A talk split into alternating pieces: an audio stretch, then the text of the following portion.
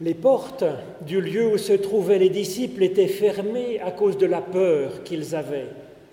Et Jésus vint, se présenta au milieu d'eux et leur dit, La paix soit avec vous. Comme le Père m'a envoyé, moi aussi je vous envoie, recevez l'Esprit Saint. À vous qui êtes ici, la grâce, la miséricorde et la paix de Dieu est sur vous, pour vous, sans condition.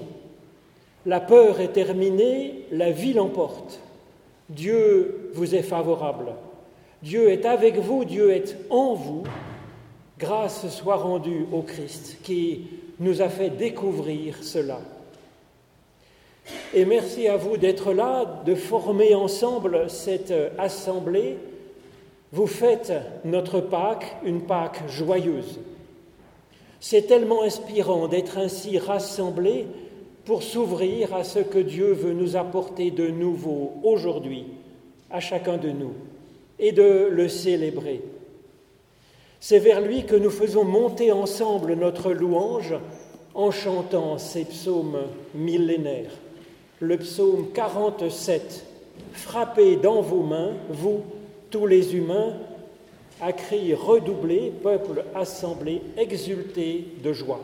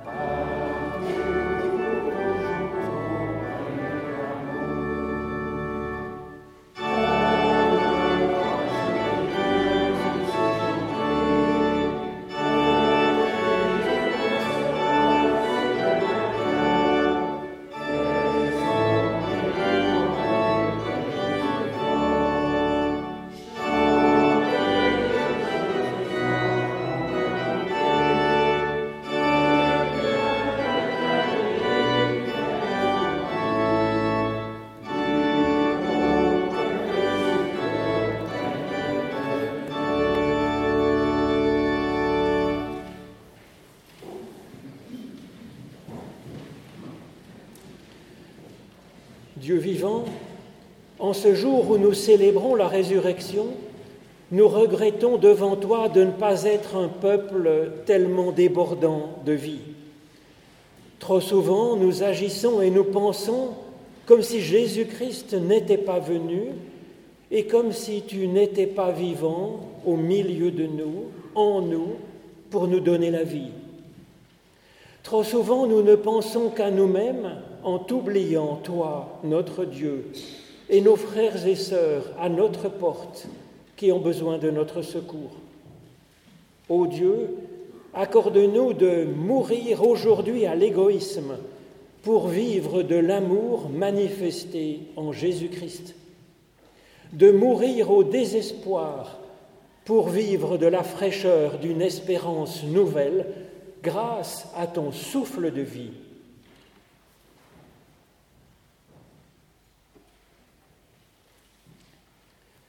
Mais Seigneur, quand nous regardons la croix de ton Fils, nous savons que tu nous as déjà pardonné, puisque l'amour du Christ est ton amour, et que son pardon pour les pécheurs que nous sommes est l'image de ton pardon. En effet, tu as tellement aimé le monde que tu as donné ton Fils afin que nous puissions vraiment avoir confiance en toi et recevoir de toi la vie. Je vous propose de chanter notre reconnaissance avec le chant page 452, Mon Rédempteur est vivant.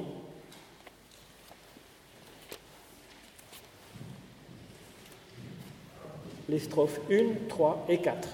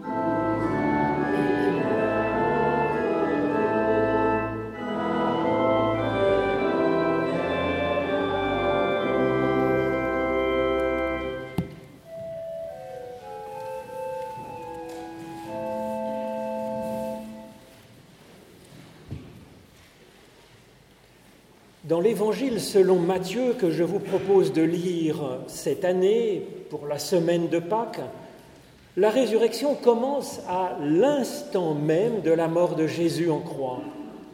Elle est manifestée par plusieurs éléments bien étranges, dont la caractéristique commune me semble être il y a du nouveau, il y a de l'inouï qui arrive dans notre existence. Alors c'est ce que je vous propose d'entendre au chapitre 27 de l'Évangile selon Matthieu. Je commencerai au verset 45. Depuis la sixième heure jusqu'à la neuvième heure, il y eut des ténèbres sur toute la surface de la terre. Et vers la neuvième heure, Jésus cria Élie, Élie, lama sabachthani, c'est-à-dire Mon Dieu, mon Dieu, pourquoi m'as-tu abandonné? Et puis Jésus, criant de nouveau d'une voix forte, rendit l'esprit. Et voici, le rideau du temple se déchira en deux, du haut jusqu'en bas. La terre trembla, les rochers se fendirent, les tombeaux s'ouvrirent et de nombreux corps de saints endormis s'éveillèrent.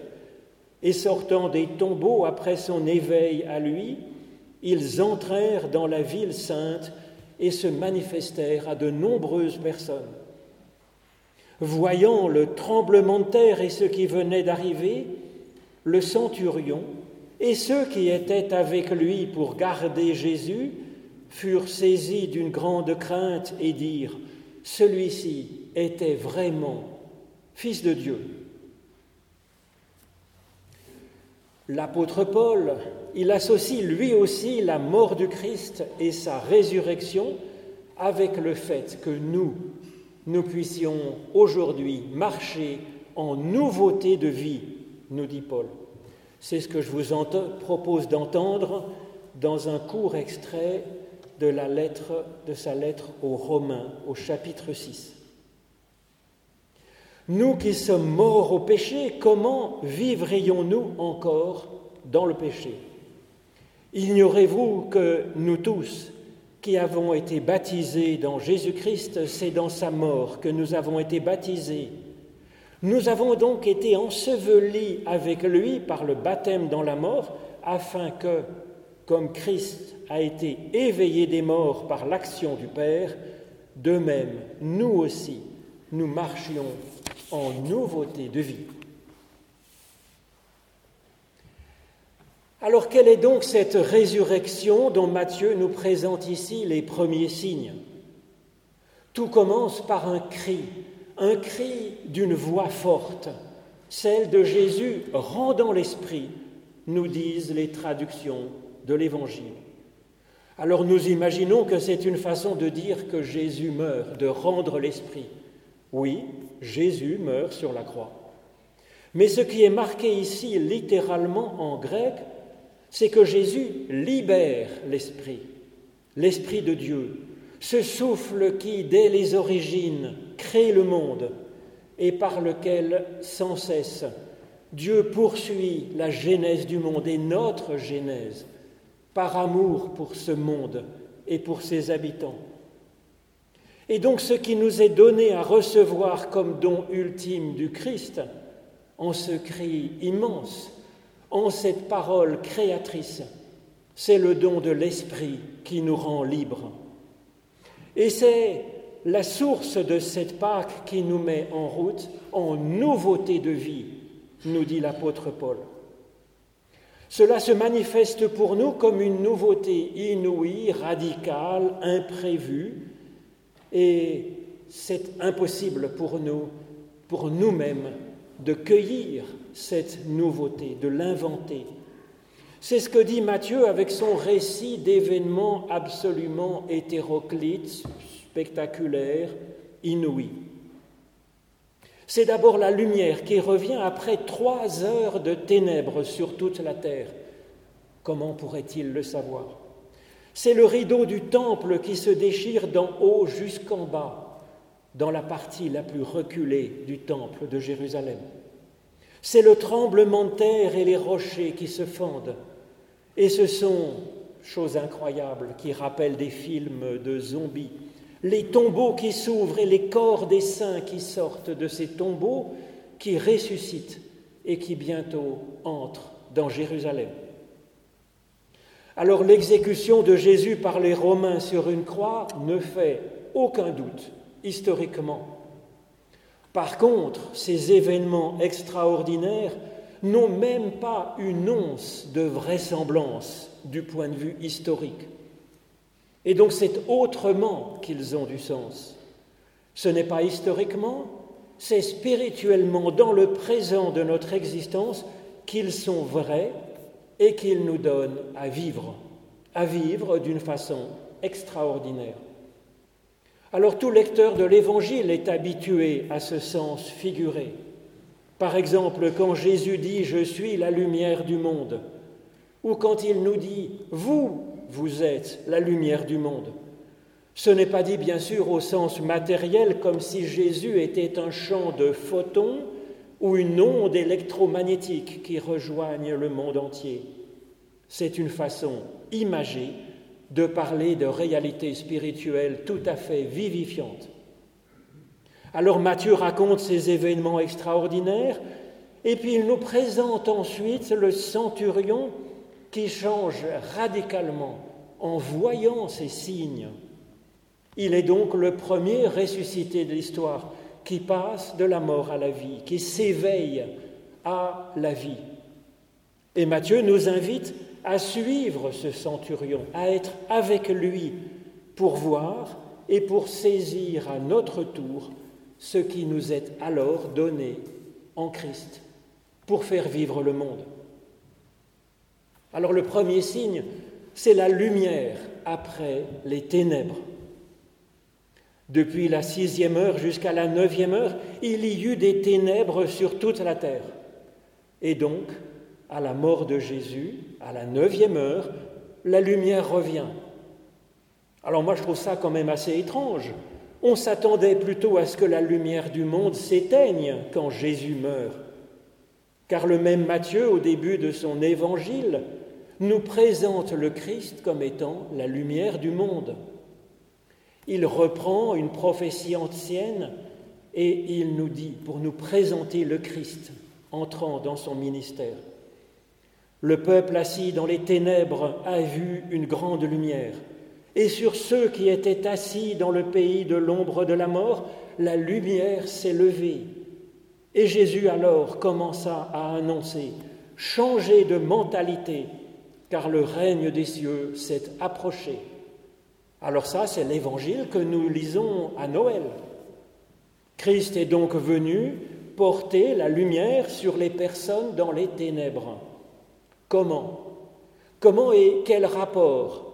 Avec cet appel de Jésus à changer de mentalité et le fait que le royaume de Dieu se soit approché Alors la lumière est ce qui nous donne de voir la réalité de nos propres yeux sans qu'on ait besoin de nous dire attention, là il y a un trou dans le trottoir, il faut faire le tour, par exemple.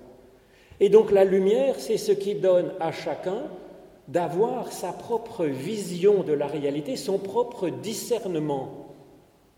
Cela signifie qu'en Christ, nous ne sommes plus soumis à la parole des autres, à des commandements écrits, mais nous sommes capables de discerner par nous-mêmes ce qui est juste dans les circonstances particulières de notre propre vie. C'était en effet la promesse essentielle qu'au temps du Messie, toute personne recevrait l'Esprit et deviendrait prophète ou prophétesse dans une relation personnelle, directe avec Dieu, et que nous n'aurions plus besoin d'être enseignés par d'autres. Alors c'est ce que nous voyons dans le prophète Joël, dans le prophète Jérémie, dans le prophète Zacharie, et c'est ce qui est raconté dans le livre des actes après la Pentecôte, le don de l'Esprit. Alors c'est ce que Jésus affirme au présent, au tout début de son enseignement, dans le même évangile selon Matthieu, dans ce fameux sermon sur la montagne. Après avoir dit les béatitudes, il nous dit, vous êtes personnellement la lumière du monde, nous dit-il. Il ne nous dit pas, allumez votre lampe, il ne nous dit pas, reflétez la lumière de Dieu, il nous dit, vous, vous êtes la lumière du monde, que votre lumière brille sur ceux qui vous entourent. C'est une affirmation et une vocation. Alors tant qu'il était vivant en ce monde, Jésus incarnait cette annonce que je viens de vous dire. Et donc il était la lumière qui se lève sur le monde et sur tous ses habitants. Quand Jésus est éliminé, c'est comme un temps d'éclipse, un temps de ténèbres sur toute la terre, nous dit Matthieu. Seulement en mourant, nous dit le texte, Jésus libère l'esprit et c'est à nous alors d'ouvrir les yeux, puisque nous avons reçu l'Esprit en prophète, et de voir par nous-mêmes, sans avoir Jésus comme nous, nous, pour nous dire ce que nous devons faire et ce que nous aurions dû voir. Il faut bien alors prendre la suite de Jésus et assumer notre vocation d'être lumière du monde, à notre façon. C'est ce que dit Jésus dans l'Évangile selon Jean. Il leur dit à la fin, dans le dernier entretien, Il est avantageux pour vous que je m'en aille, car si je ne m'en vais pas, le Paraclet, l'Esprit qui nous enseignera toutes choses, ne viendra pas vers vous. Mais si je m'en vais, je vous l'enverrai. C'est ce que raconte Matthieu à la mort de Jésus. Cela demande effectivement un changement de mentalité. Tant que nous refusons d'ouvrir nos yeux et de discerner par nous-mêmes, par l'Esprit, nous restons dans les ténèbres. Mais nous nous laisserons alors, si nous refusons d'ouvrir les yeux, nous nous laisserons guider par d'autres aveugles, par tous ces religieux et ces idéologues qui sont tellement persuadés de détenir la vérité qu'ils n'ont même plus besoin d'ouvrir les yeux, pense-t-il, sur la lumière. C'est ce que dit Jésus dans l'Évangile selon Jean après avoir guéri un aveugle. L'Esprit de Dieu est ce génie qui, au fond de notre conscience, libère notre intelligence afin de chercher par nous-mêmes ce qui nous semble juste de penser et de faire dans les circonstances particulières du moment. Et puis cela nous donne le courage d'oser prendre le risque de choisir et donc de nous tromper, puis de nous reprendre avec l'aide de Dieu et de son pardon. Alors c'est ce que réalise le centurion. En premier, il voit ce qui arrive auquel il n'était bien sûr pas préparé, tant c'est nouveau. Il était fonctionnaire, chargé d'éliminer toute voie contraire à celle du pouvoir. Maintenant, il voit de ses propres yeux et reconnaît en Jésus l'enfant de Dieu. Il le dit et il le proclame. Il est devenu un prophète, il est devenu un voyant, apportant la lumière au monde. Quand Jésus meurt, avec lui s'éteint cette voix immense, cette parole nouvelle et créatrice, éclairant toute personne vivant au monde. Seulement il y a du nouveau, l'Esprit libéré pour tous. Ce centurion romain en premier se manifeste comme lumière du monde dès la neuvième heure au pied de la croix. Et puis ce sera Marie-Madeleine quelques jours après, puis d'autres personnes, bientôt une multitude.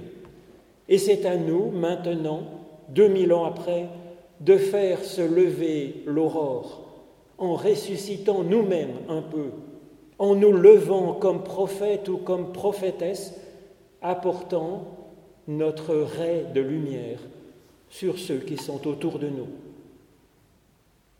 Alors le deuxième signe, le rideau du temple se déchire. Ce rideau, il venait fermer le Saint des Saints, la pièce du temple de Jérusalem la plus reculée, où Dieu était réputé être présent. Elle était fermée par ce rideau que seul le grand prêtre franchissait une fois par an pour Pâques, après des rites de purification extraordinaires, pour invoquer l'Éternel en chuchotant pour une fois son nom en ce lieu. Alors peu importe ce qui est historiquement ou non arrivé à ce rideau du temple de Jérusalem, ce n'est précisément plus la question. Et Matthieu s'en fiche, à mon avis, royalement. Matthieu nous dit qu'en Christ, c'est comme si Dieu lui-même, d'en haut, définitivement ouvrait ce rideau, le déchirait pour qu'on ne puisse plus le refermer, l'ouvrait en grand, ce Saint des Saints, pour tous, même pour les plus petits, même le plus pécheur, comme ce centurion païen crucifiant le Fils innocent. Le Saint des Saints est ouvert pour tous. Alors ce n'est pas une profanation du temple, au contraire, cela dit qu'en Christ, le monde entier est sanctifié, que le monde entier devient le Saint des Saints où Dieu est présent, que Dieu est là auprès de chaque personne du monde, la plus simple comme la plus éduquée, femme comme homme, de toute nation. Sans autre, Dieu regarde la personne comme digne d'entrer en sa présence et de s'adresser directement à lui. Et ça, c'est vraiment nouveau. Cela fait de chacune et chacun un grand prêtre ou une grande prêtresse de l'Éternel. Et donc c'est la fin de la religion comme prétendant se placer en intermédiaire entre le fidèle et son Dieu. Et la religion devient alors ce pourquoi elle était faite, dire à toute personne que Dieu l'appelle personnellement parce que Dieu est attaché à cette personne.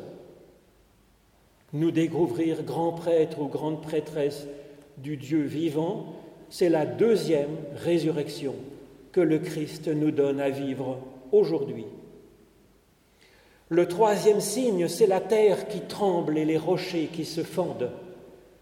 Les craquements que nous entendons en ce monde ne sont pas fatalement les échos d'un monde qui partirait en ruine.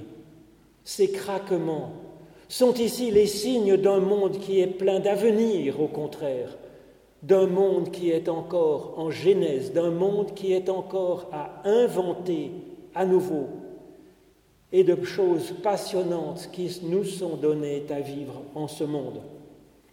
Par l'Esprit créateur, nous ne sommes pas les gardiens d'un musée, notre monde et nos identités sont comme une terre qui s'ouvre quand elle est ensemencée et que ça commence à germer, promesse d'une moisson abondante.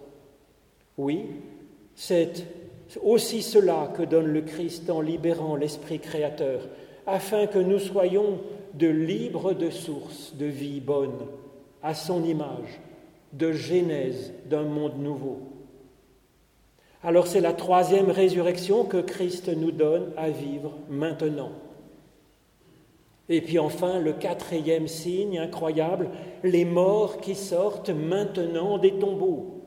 Nous sommes saints, puisque c'est Dieu qui nous sanctifie par son appel. Donc le corps des saints, c'est nous qui sortons de nos tombeaux. Et pourtant, nous sommes ces corps endormis, alanguis, apathiques peut-être, tétanisés par quelque peur ou par la lourdeur du temps. L'esprit libéré secoue les tombeaux, quels qu'ils soient, comme le dit Paul en Christ. Nous mourrons à un ancien nous-mêmes et nous sommes éveillés, ressuscités, mis sur pied, debout avec lui. C'est dans ce corps de chair c'est notre moi qui avance alors en nouveauté de vie. Si ce centurion ressuscitait nous voyait maintenant, il pourrait dire vraiment cette personne-là est enfant de Dieu. Et il aurait raison parce que c'est ce que nous sommes. La résurrection est une chose si joyeuse à vivre. Grâce soit donc rendue à Dieu pour ce matin de Pâques. Amen.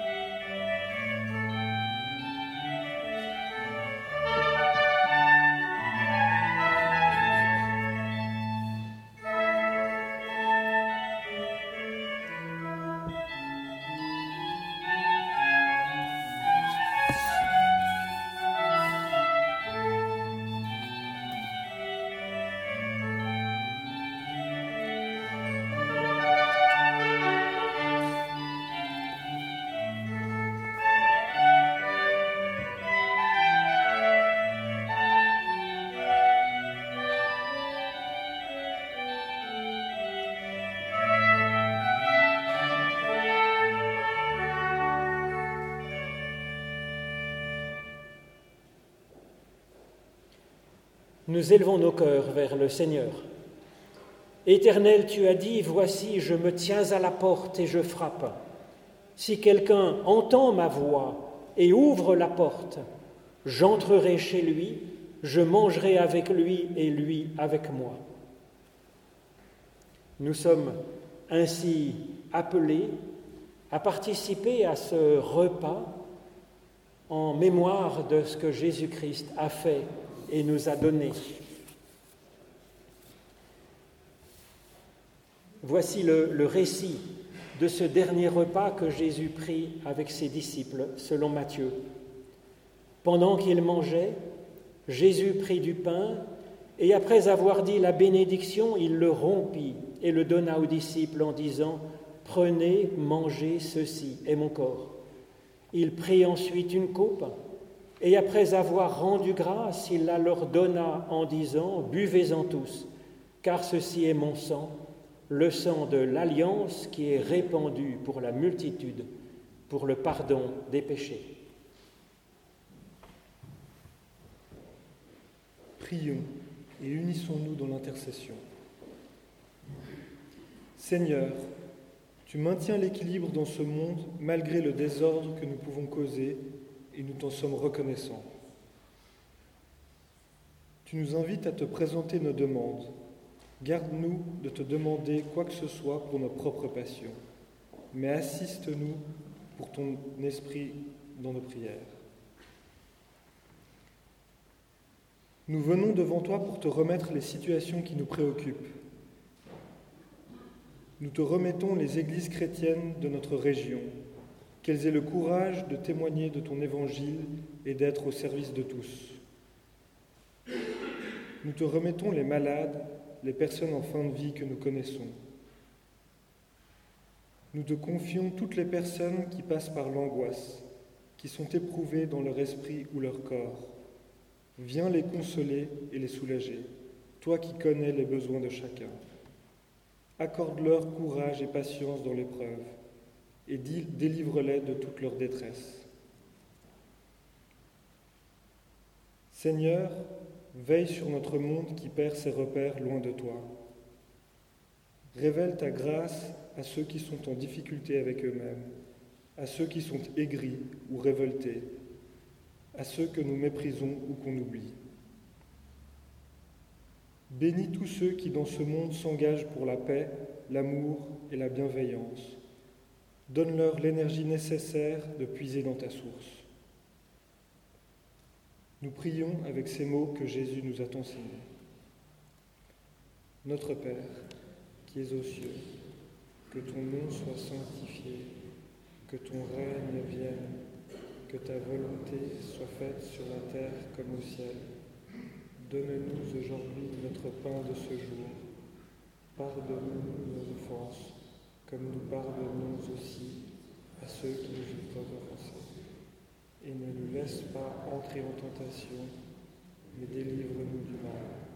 Car c'est à toi qu'appartiennent le règne, la puissance et la gloire au siècle des siècles. Amen.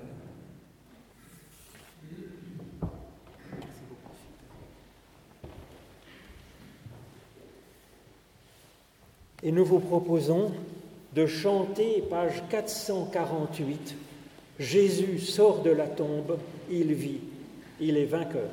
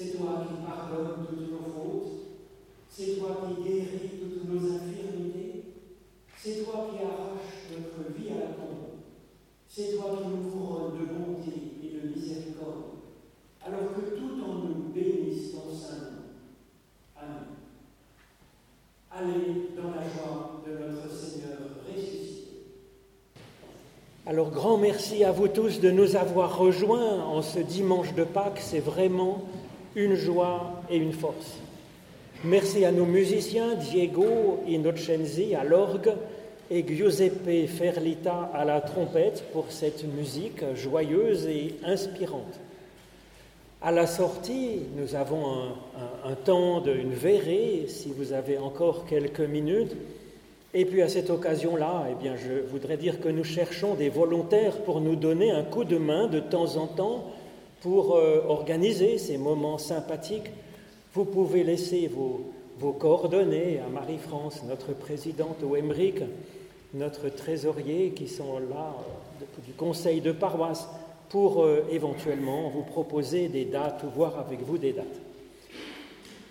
Alors maintenant, euh, à, la, sortie, vous trouverez le texte de la prédication que je vous ai proposée. Vous avez aussi sur la table eh bien, la prédication de vendredi saint et puis des dimanches derniers des rameaux. Ça fait une petite série sur la nouveauté qui nous vient de la part de Dieu en relisant donc l'évangile selon Matthieu. Maintenant, c'est le moment de l'offrande. C'est une façon de replacer dans notre existence en perspective le spirituel comme gouvernant le matériel.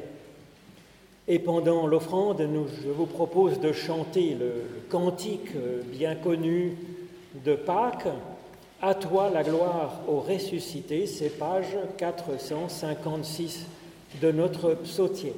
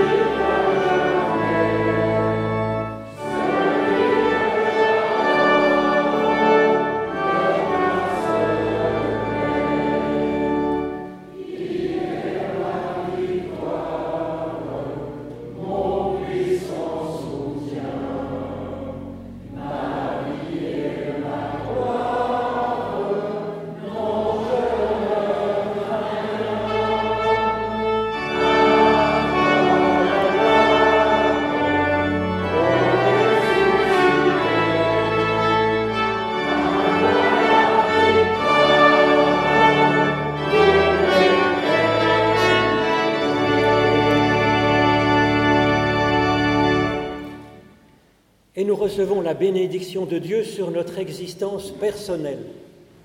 Les disciples étaient enfermés à cause de la peur qu'ils avaient. Jésus vint, se présenta au milieu d'eux et leur dit, La paix soit avec vous.